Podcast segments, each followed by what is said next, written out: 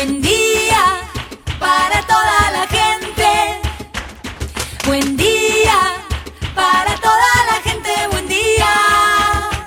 Buen día Soldati, edición Quédate en casa. Son días que necesitan de nuestro compromiso de quedarnos en casa. En FM Soldati, no por eso vamos a dejar de ser comunicadores y comunicar. Aprovechamos los límites que se presentan para llevarte por WhatsApp las noticias y la información que necesitas. Vos quédate en casa. Va a ser un buen día Soldati, pero vos nos vas a escuchar cuando quieras. Mañana, tarde o noche. El sur está bien despierto. Participa enviándonos las ideas y contenidos al 11 36 88 87 91. Estamos a la distancia, pero juntes. Buen día, soldati. Hoy 3 de junio, quédate en casa. Vamos a encontrarnos con la periodista especializada en feminismos, Anabela Arrascaeta, para hablar de este quinto Ni Una Menos. Los femicidios no han tenido cuarentena, el aborto legal sigue siendo una deuda y aunque no se puede manifestar en la calle, la lucha continúa. También hablamos con Matías Galastegui, director de redes de la Secretaría de Salud de Quilmes, que nos va a contar cómo trataron el aumento de casos de coronavirus en Villa Azul y Villa Itatí y cómo están ahora en esos barrios. Por último, Luisina Rumán, vecina de Soldati, instructora de danza, nos motiva para seguir moviéndonos en casa aún en cuarentena. Así arrancamos. Estas son las noticias en Buen Día Soldati. Desde 2015, cada 3 de junio, ocurre un poderoso y feroz grito Cientos de miles de personas somos la voz de quienes ya no la tienen, víctima de la violencia femicida. Ponemos cuerpo, palabra, banderas y carteles para decir que la violencia machista mata, y no solo cuando deja de latir el corazón, porque la violencia machista también mata lentamente, cuando cuarta libertades, participación política y social, la chance de inventar otros mundos, otras comunidades, otros vínculos. Hoy volvemos a decir ni una menos. Aerolíneas Argentinas anunció 15 nuevos vuelos a China para transportar insumos sanitarios críticos en la lucha contra el coronavirus, con los cuales la línea aérea de bandera completará durante junio un total de 32 operaciones a Shanghái. El primero de los 15 vuelos partió el martes y los siguientes lo harán con una frecuencia de día por medio durante todo junio. El presidente Alberto Fernández afirmó que se ha hecho muchísimo con la cuarentena y que se salvó la vida de mucha gente, pero reconoció que es una medida que tiene consecuencias. Salvamos muchas vidas con la cuarentena cuarentena, pero sabemos que es una medida que tendrá consecuencias y tenemos que prepararnos para afrontarlas, señaló Fernández. El grupo de ciberactivistas anónimos divulgó en redes sociales información personal y confidencial del presidente Jair Bolsonaro, de sus tres hijos que ejercen cargos públicos y de integrantes de su gabinete. La filtración fue publicada por algunos minutos en las redes sociales en la noche del lunes y la madrugada de este martes con la frase El amigo de Trump. Anonymous Brasil, tal como se identifican las cuentas de Twitter, también publicó una suerte de recibo fiscal de una estación de servicio del municipio de Nova Iguazú, Gran Río de Janeiro, con gasto por 56 mil reales, casi 10 mil dólares, en enero pasado a nombre del presidente Bolsonaro. Falleció por coronavirus Víctor Ávila, trabajador del gobierno de la ciudad de Buenos Aires en el programa Juegotecas Barriales desde el 2006, pero que en los últimos meses fue expuesto a trabajar sin formación y elementos básicos de protección en el programa de voluntarios para la realización de tareas vinculadas con la pandemia. El Centro Estratégico Latinoamericano de Geopolítica reveló la existencia de 30.000 contribuyentes en la categoría de millonarios en el país y estimó que un impuesto a las grandes fortunas, con una alícuota de 2,5%, podría recaudar hasta 4,7 mil millones de dólares, lo que podría financiar políticas fiscales necesarias para superar la pandemia. Un paciente con coronavirus fue detenido tras escapar de un hospital de Berizo. Un adolescente de 15 años que estaba internado en un hospital de Berizo se escapó de la sala de aislamiento, arrojándose de un segundo piso. Fue detenido luego en un canal del Río de la Plata, informaron fuentes policiales.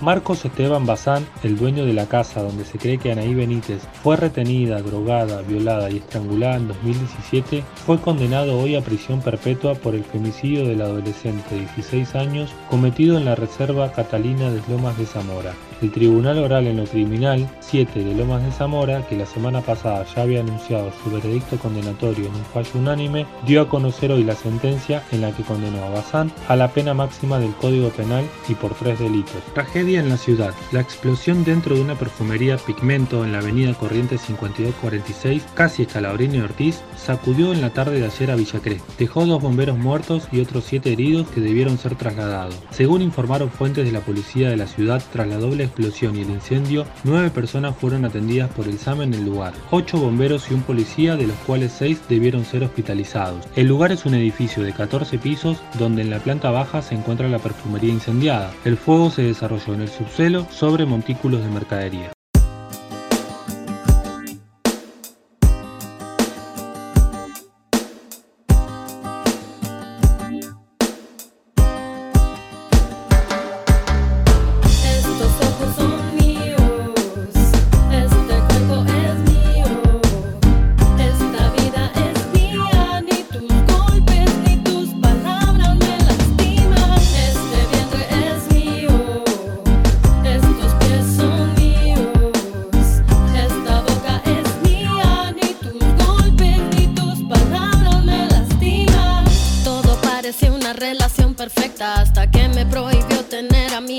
escuela revisaba mis llamadas, mis mensajes controlaba. Decía que lo hacía porque a mí me amaba yo, que me sentía tan enamorada. No me percataba de que ya estaba encerrada cuando me pidió que me casara. Acepté encantada, pero creo que era el miedo de sentirme abandonada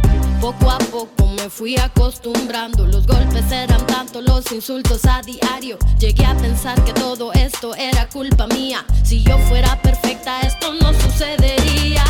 Llora sangre, mi cuerpo llora sangre. En mi propio hogar de paz no encuentro un instante. Tanto dolor, no hay cuerpo que lo aguante. Si esto es amor, ¿por qué se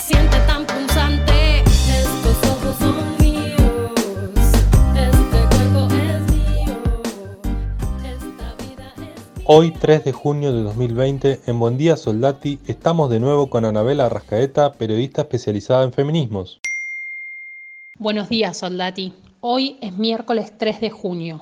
Desde hace cinco años, en este día gritamos ni una menos. Y en ese grito exigimos políticas públicas efectivas y con presupuesto que pongan fin a la violencia machista. Este año la pandemia le ha puesto frente a muchas cosas, pero los femicidios no se han detenido.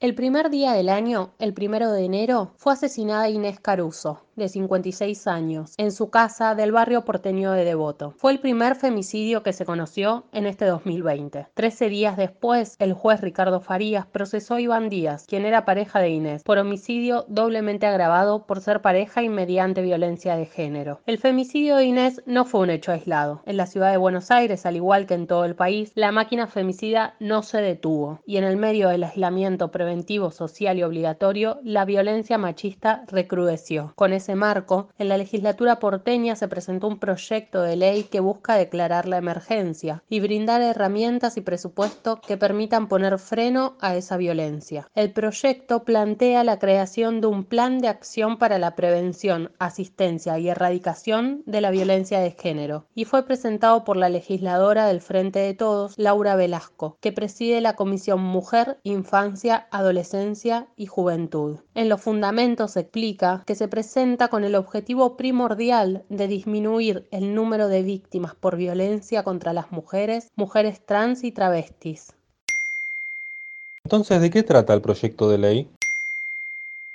Los principales puntos planteados por el proyecto de ley son la creación de refugios como instancia de tránsito para la atención y albergue de las personas víctimas de violencia machista, la creación de un sistema de alerta temprana y localización inmediata para las víctimas de violencia en coordinación con las fuerzas de seguridad y los poderes judiciales, la creación del registro único de casos de violencia de género en la ciudad, para poder contar con las estadísticas oficiales y así elaborar políticas públicas. También la creación del cuerpo de abogadas y abogados de la Ciudad de Buenos Aires para víctimas de violencia de género y la creación de equipos interdisciplinarios para la atención médica, psicológica y contención integral. El proyecto de ley también propone la creación del cuerpo de promotoras territoriales en prevención de la violencia de género para difundir los dispositivos de asistencia y prevención existentes y acompañar en la derivación y asistencia en los barrios. Por último, establece la creación de la asignación especial para las víctimas de violencia de género en situación de vulnerabilidad social, cuyo importe no podrá ser inferior al valor del salario mínimo vital y móvil.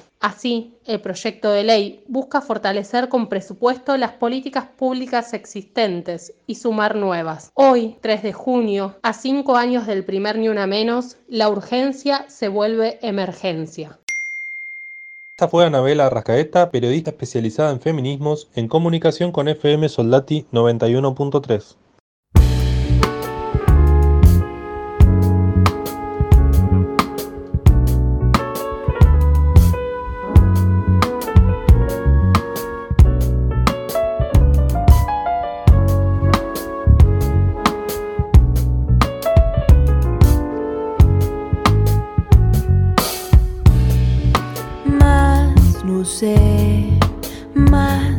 sabré más y perderme en esta inmensidad. Renuncio a descifrar, a sentenciar lo que vendrá, lo que el tiempo me dirá, dirá, dirá. Más no sé, más no sabré, más y perderme en esta inmensidad. Renuncio a descifrar para sentenciar lo que vendrá, lo que el tiempo me dirá, dirá, dirá. Desciendo hasta tocar el fondo, bajo tierra un símbolo ilustra el modo en que me encuentro más lúcida. No andar pensando en lo que será. 4, 3, 2, miro alrededor, no necesito tener el control.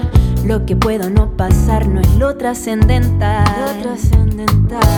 Más no sé, más no sabré, aunque nunca está de más cuestionarse. Mareada con los números, reglas. La semana pasada, Villa Azul en Quilmes, provincia de Buenos Aires, fue noticia por su alto índice de contagios de coronavirus. Para hablar de eso estamos con una voz autorizada. Matías Galastegui, director de redes de la Secretaría de Salud de Quilmes. Contanos, Matías, ¿cómo está hoy la situación de emergencia en Villa Azul y Villa Itetí?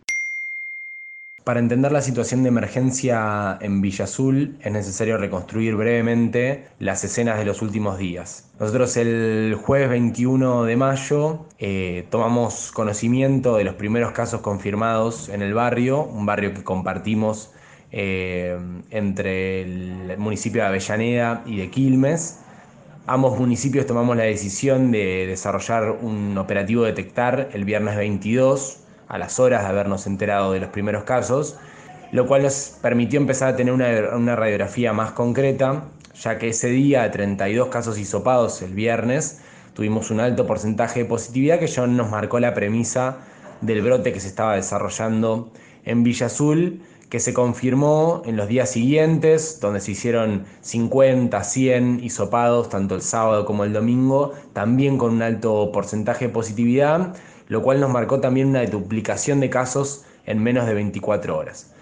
Esa situación llevó a que tomemos, digamos, o a que reafirmemos dos estrategias sanitarias. La primera fue reforzar todos los operativos de búsqueda activa de casos sospechosos, yendo casa a casa, y eso hasta el día de hoy se continúa haciendo, como así también proceder a un aislamiento comunitario que mm, fue, digamos, acordado con el conjunto de las organizaciones territoriales bajo la concepción de que ninguna política pública, ninguna decisión del Estado puede estar eh, disociada de la comunidad organizada, porque si no, no, habríamos conseguido, digamos, los, los efectos que conseguimos, que es que desde el comienzo de este brote hasta hoy hemos logrado descender la cantidad de casos sospechosos, la cantidad de casos confirmados, como así también empezar a controlar un poco el desarrollo de la enfermedad en Villa Azul. Los medios masivos fueron muy críticos de la participación de las Fuerzas Armadas. ¿Qué acciones se tomaron desde el gobierno nacional, provincial y municipal?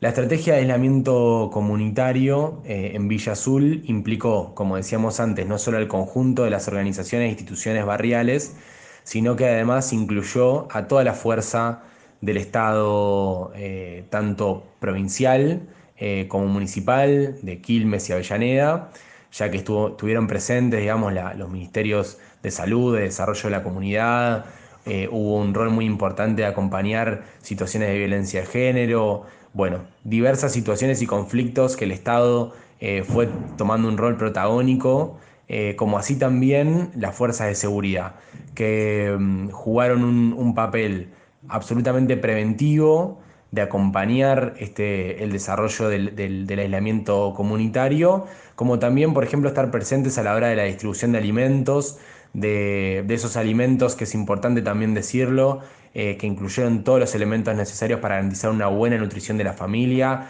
Eh, se está distribuyendo carne, verdura, digamos, todo lo necesario para que esas familias eh, estén bien alimentados así como también acompañar eh, la entrega de medicamentos, la entrega de elementos de, higiene, de pañales, de cada una de las cuestiones que, son imprescindibles para que las familias puedan hacer aislamiento domiciliario.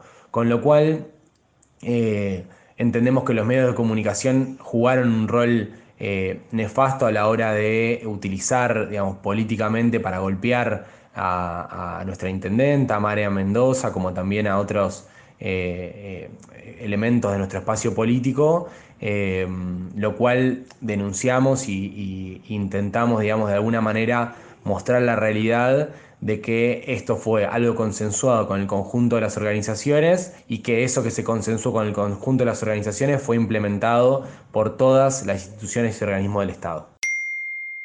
¿Cómo es la situación y otras partes de Quilmes? Estas dos estrategias sanitarias, tanto del operativo Detectar en Villa Azul como del aislamiento comunitario, em, tenían como eje el cuidado del barrio de Villa Azul, pero también la posibilidad de controlar, no de detener, porque no vamos a poder detener el desarrollo de esta pandemia, pero sí controlar y administrar, si se quiere, eh, la cadena de contagios, de poder administrar, si se quiere, lo que, lo que se viene discutiendo de la curva eh, con la cual se, manifiesta, digamos, la, cantidad de contagios que tenemos diariamente. Eh, y eso, para eso, digamos, es que también desarrollamos un operativo detectar en el barrio de Villa Itatí, en conjunto con el gobierno nacional, eh, que, que, bueno, está permitiendo de alguna manera ir trabajando prematuramente, ir trabajando en cada uno de los contagios que se pueden haber dado en el barrio de, de Villa Itatí. De todas maneras, eso no es lo único, se están desplegando operativos detectar en todo el municipio, sea eh, en el barrio de los eucaliptos, en el monte, en todos los barrios de, Quilmes se está desarrollando estos operativos para poder eh, detectar de manera oportuna eh, cualquier brote que se pueda estar dando en el municipio. Detrás de eso se está fortaleciendo todo el sistema de salud eh, no solo los hospitales de Quilmes y de Solano eh, se, fortalecieron digamos, para poder recepcionar pacientes, sino que también se están preparando todos los centros de aislamiento eh, de la UNCI, pero hoy también tenemos habilitado el sindicato del plástico con 80 camas nuevas para, para internación. Con lo cual, la estrategia de detección temprana también se acompañó de una estrategia de fortalecimiento del sistema público de salud. ¿Cómo está afrontando la provincia de Buenos Aires la pandemia? La situación en la provincia de Buenos Aires es compleja porque si bien se ha trabajado a destajo, digamos, para fortalecer el sistema público de salud, se han duplicado en muchos lugares la cantidad de camas de internación crítica, como también se ha contratado nuevo personal, se ha fortalecido eh, en todos los niveles el sistema público de salud, como también se ha puesto a disposición todas las herramientas del Estado para, para hacerle frente a esta pandemia. Lo cierto es que además de la complejidad, si se quiere, biológica que tiene este, esta enfermedad, donde sabemos que su capacidad de contagio es altísima. Hay otro elemento tan importante como lo biológico, que son las condiciones socioeconómicas sobre la cual se posa esta enfermedad. Digamos, no, estaríamos viendo la, radiografía completa si no analizamos que esta enfermedad se va, se va a dispersar sobre una población que mayormente vive en condiciones de hacinamiento, debajo de la línea de la pobreza, con muchas poblaciones que no tienen buen acceso al agua potable. Todo eso condiciona, digamos, eh, la situación sanitaria, eh, por lo cual es aún más importante, por un criterio de equidad sanitaria, si se quiere, que tengamos una, la prioridad puesta sobre el conjunto de los barrios populares del conurbano bonaerense para que inmediatamente, como hicimos en Azul, tenemos la notificación de algunos casos, podamos acudir tempranamente. Esta estrategia sanitaria activa de ir casa a casa, barrio a barrio, recorriendo, caminando, hablando con los vecinos y las vecinas, para que quien tenga un síntoma podemos poder detectar rápidamente si es coronavirus o no y proceder a un aislamiento que permita cortar la cadena de contagio y también cuidar prematuramente a esa persona, es lo que se está haciendo en toda la provincia de Buenos Aires, eh, con lo cual, sumado al fortalecimiento del sistema público, al, fortalecimiento material y humano del sistema público, la estrategia está siendo activa eh, para poder trabajar de la mejor manera en el control de la cadena de contagios. Ese fue Matías Galastegui, director de redes de la Secretaría de Salud de Quilmes, en comunicación con FM Soldati 91.3. Vos te no sabía que no te iba a volver a ver. ¿Qué puedo hacer? Voy a enloquecer. Desde el viernes todo el sábado, el domingo yo te esperé. Yo te busqué te fuiste no sabía que no te iba a volver a ver. ¿Qué puedo hacer? Voy a enloquecer. Desde el viernes todo el sábado, el domingo yo te esperé. Yo te busqué.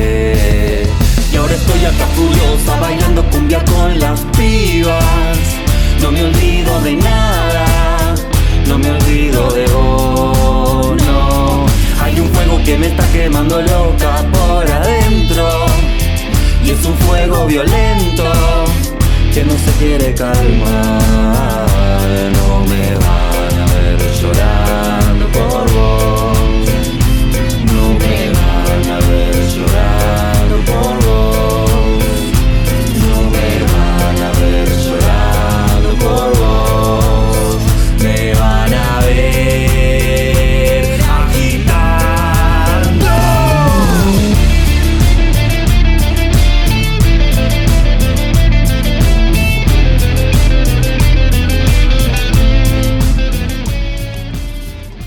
a movernos todos y todas con Luisina. Estamos en contacto con ella para que nos cuente cómo seguir bailando y entrenando en estos momentos.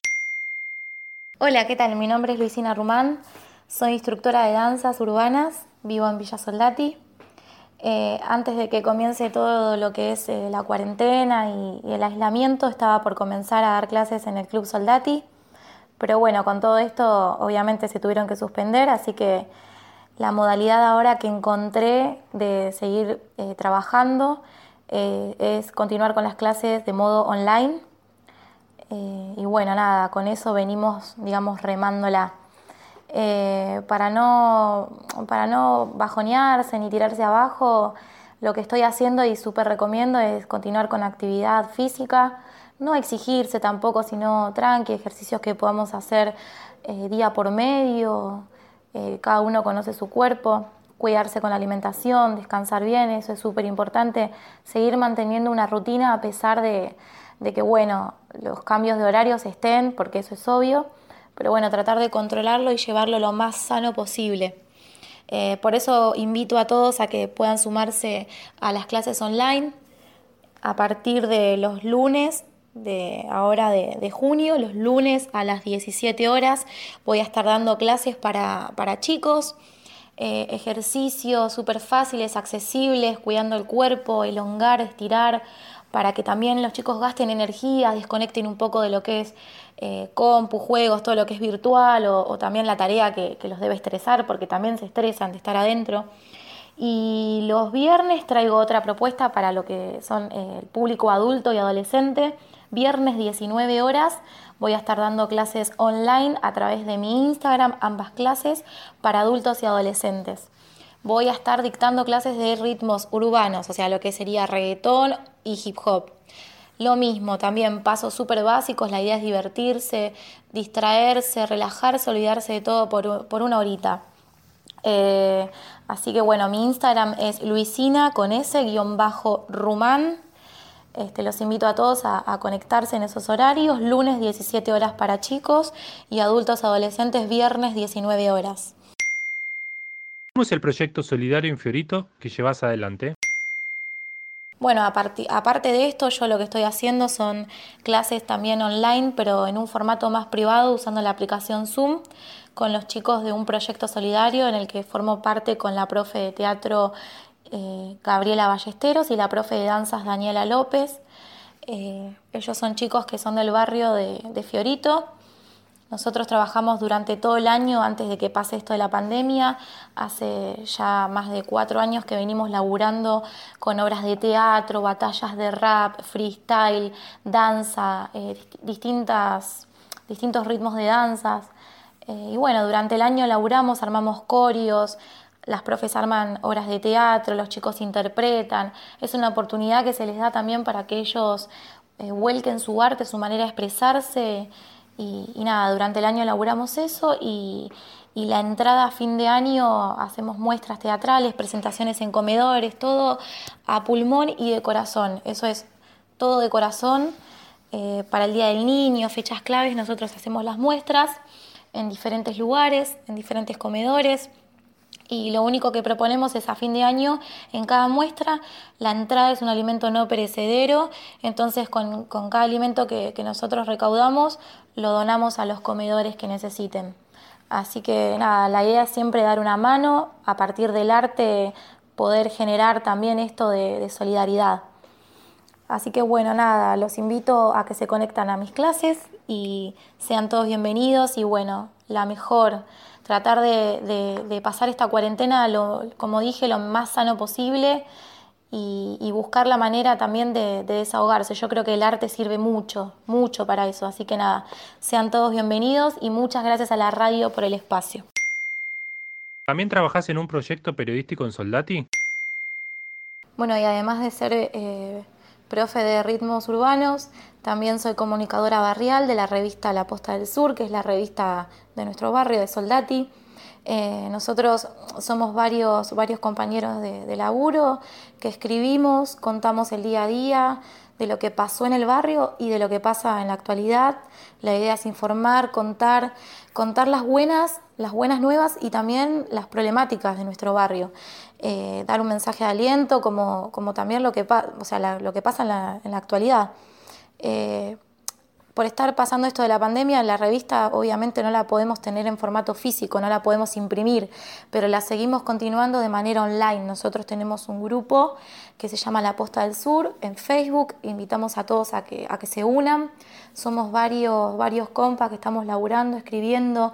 Eh, ahora con mi compañera Micaela estamos armando un recursero sobre violencia de género, que ya para junio seguramente lo subamos en las redes donde compartimos líneas de teléfonos, mails, eh, direcciones, páginas web, donde la gente puede eh, comunicarse en caso de estar sufriendo un episodio de violencia y, nada, estar atento a eso también como vecino de, lo que pasa en el barrio. Está bueno, está bueno porque comunicás, informás y también escuchás. Uno sale también de, de las cuatro paredes en las que vive y escucha la problemática del otro y quizás decís, mi vecino está pasando por cosas mucho peores y, quizá vive al lado mío y yo no estoy ni enterada. Entonces, nada, la revista sirve un montón y los invitamos a todos, a, quien quiera unirse, leer sobre las notas, estar enterado, estar notificado, o poder también, quizás si quieren, si quieren aportar una entrevista, si quieren contarnos lo que quieran, sean bienvenidos a, la, radio, a la radio, perdón, a la revista.